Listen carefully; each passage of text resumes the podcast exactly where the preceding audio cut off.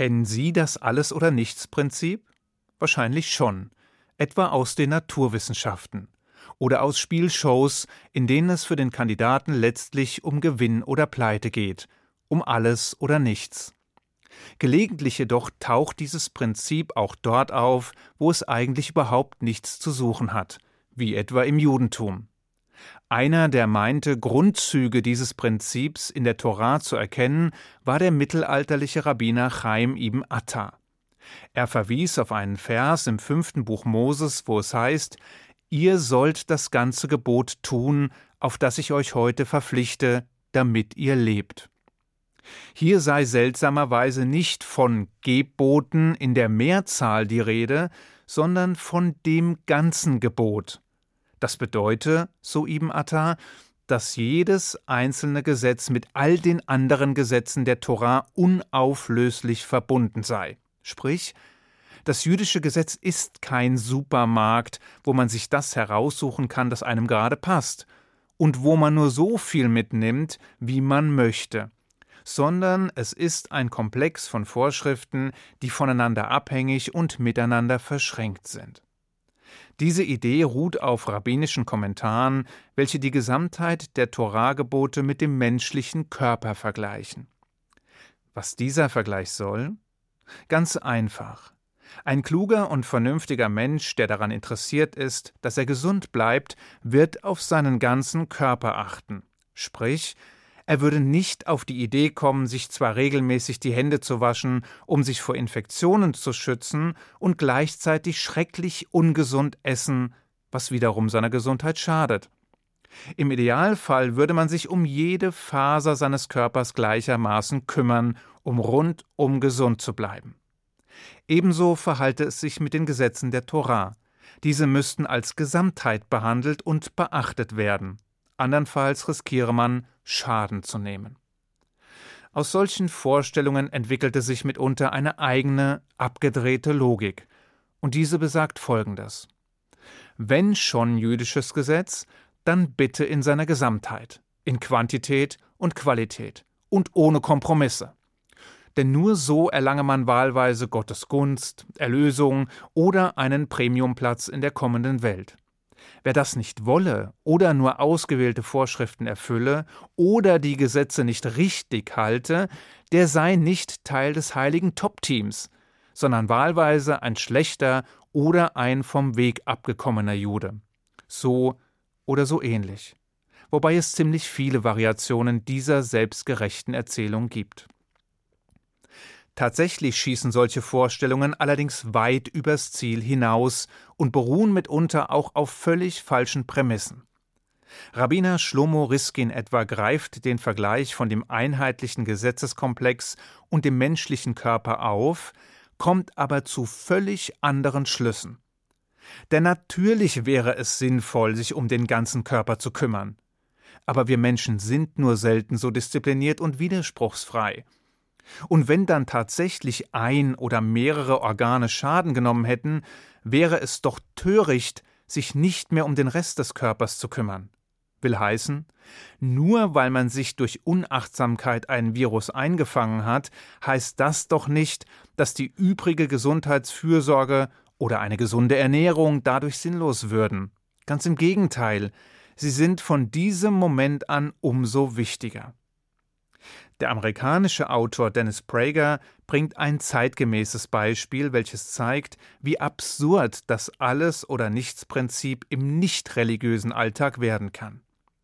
So könne keiner, der die zulässige Höchstgeschwindigkeit im Straßenverkehr leicht überschreite, ernsthaft glauben, dass es nun völlig egal sei, wie schnell man fahre, da man ja ohnehin schon gegen die Verkehrsordnung verstoßen habe. Mit anderen Worten, wenn man die zulässige Höchstgeschwindigkeit schon überschritten hat, spielt es nun auch keine Rolle mehr, ob man 10 oder 100 Kilometer pro Stunde zu schnell fährt. Oder? Unsinn. Natürlich spielt es eine Rolle. Und natürlich kommt es auf den Grad der Überschreitung an. Und natürlich bedeutet eine leichte Überschreitung keinen bedingungslosen Freifahrtschein. Niemand mit gesundem Menschenverstand würde solch ein Prinzip im Alltag anwenden wollen. Weshalb aber soll es dann im Judentum gelten? Haben die Befürworter solch eine verquere Sicht auf die Dinge? Oder fehlt ihnen tatsächlich der gesunde Menschenverstand? Einigen ganz bestimmt. Aber es gibt durchaus auch noch andere Erklärungen für dieses Phänomen. Denn es gibt Juden unterschiedlicher Provenienz, die ganz unterschiedliche Interessen und Motive haben, dem Alles- oder Nichts-Prinzip zu huldigen. Manch besonders fromme Juden etwa betonen das Prinzip, um sich selbst von all jenen abzuheben, die nicht ganz so fromm und gesetzestreu sind. Von ihrer Warte aus fällt es nämlich leicht, nur sich selbst und die ihren als wahrhaft toratreue Juden zu betrachten, während die anderen an den vermeintlichen Anforderungen des Ewigen scheitern. Sprich, nur sie selbst und ihre Mitstreiter bilden die kleine und exklusive Gruppe wahrhaft gottesfürchtiger Menschen, die den anderen im Rennen um das göttliche Heil uneinholbar davongeeilt sind. Auf der anderen Seite finden sich Juden, denen die Vorstellung eines solchen Judentums eine willkommene Ausrede bietet, sich gar nicht erst ernsthaft damit beschäftigen zu müssen. Denn wenn kleine Schritte nicht zum Ziel führen, dann brauche man doch gar nicht das Anfangen. Und wenn die Latte so hochgelegt wird, dass nur ein vollständiges und bedingungsloses Eintauchen in die Welt jüdischer Gesetze zum Ziel führt, dann winken viele ohne Zögern ab. Wobei, nur weil das Alles- oder Nichts-Prinzip manchen Artgenossen gut in den Kram passt, heißt das ja noch lange nicht, dass es im Judentum auch wirklich gilt. Hier ist vielmehr der Wunsch oder die eigene Agenda Vater des Gedanken. Dabei richtet diese Idee unermesslichen Schaden an. Denn das Judentum erscheint dadurch wie ein kaum zu erklimmender Berg, auf dessen Spitze sich ein paar einsame Gipfelstürmer sonnen, während die große Mehrzahl der Amateurbergsteiger den Aufstieg erst gar nicht beginnen. Manche aus Angst an der Aufgabe zu scheitern, manche, weil sie nicht so werden wollen wie die selbstgerechten Gipfelstürmer, und manche, weil sie dadurch eine gute Ausrede haben, sich der Mühe des Aufstiegs entziehen zu können.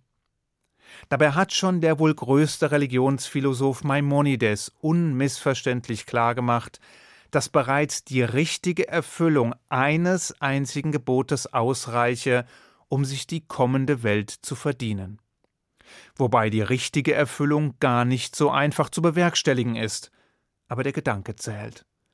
Und im Buch Kohelet heißt es, dass kein Mensch so rechtschaffen sei, dass er nur Gutes tue und nie sündige. Sprich, die Welt ist voll von Menschen, die auf ihrem Weg Fehler machen, die straucheln oder scheitern, die inkonsequent, inkonsistent oder widersprüchlich sind. Doch das entbindet sie nicht von ihrer Aufgabe, keineswegs. Freilich, das Judentum ist ein komplexes System, das dem Menschen einiges abverlangt.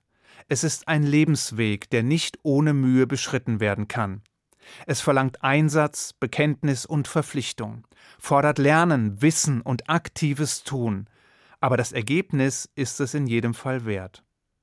Dabei führt der jüdische Weg über Gesetze, Vorschriften, Traditionen, und es ist kein Zufall, dass das jüdische Religionsgesetz Halacha heißt, also übersetzt gehen.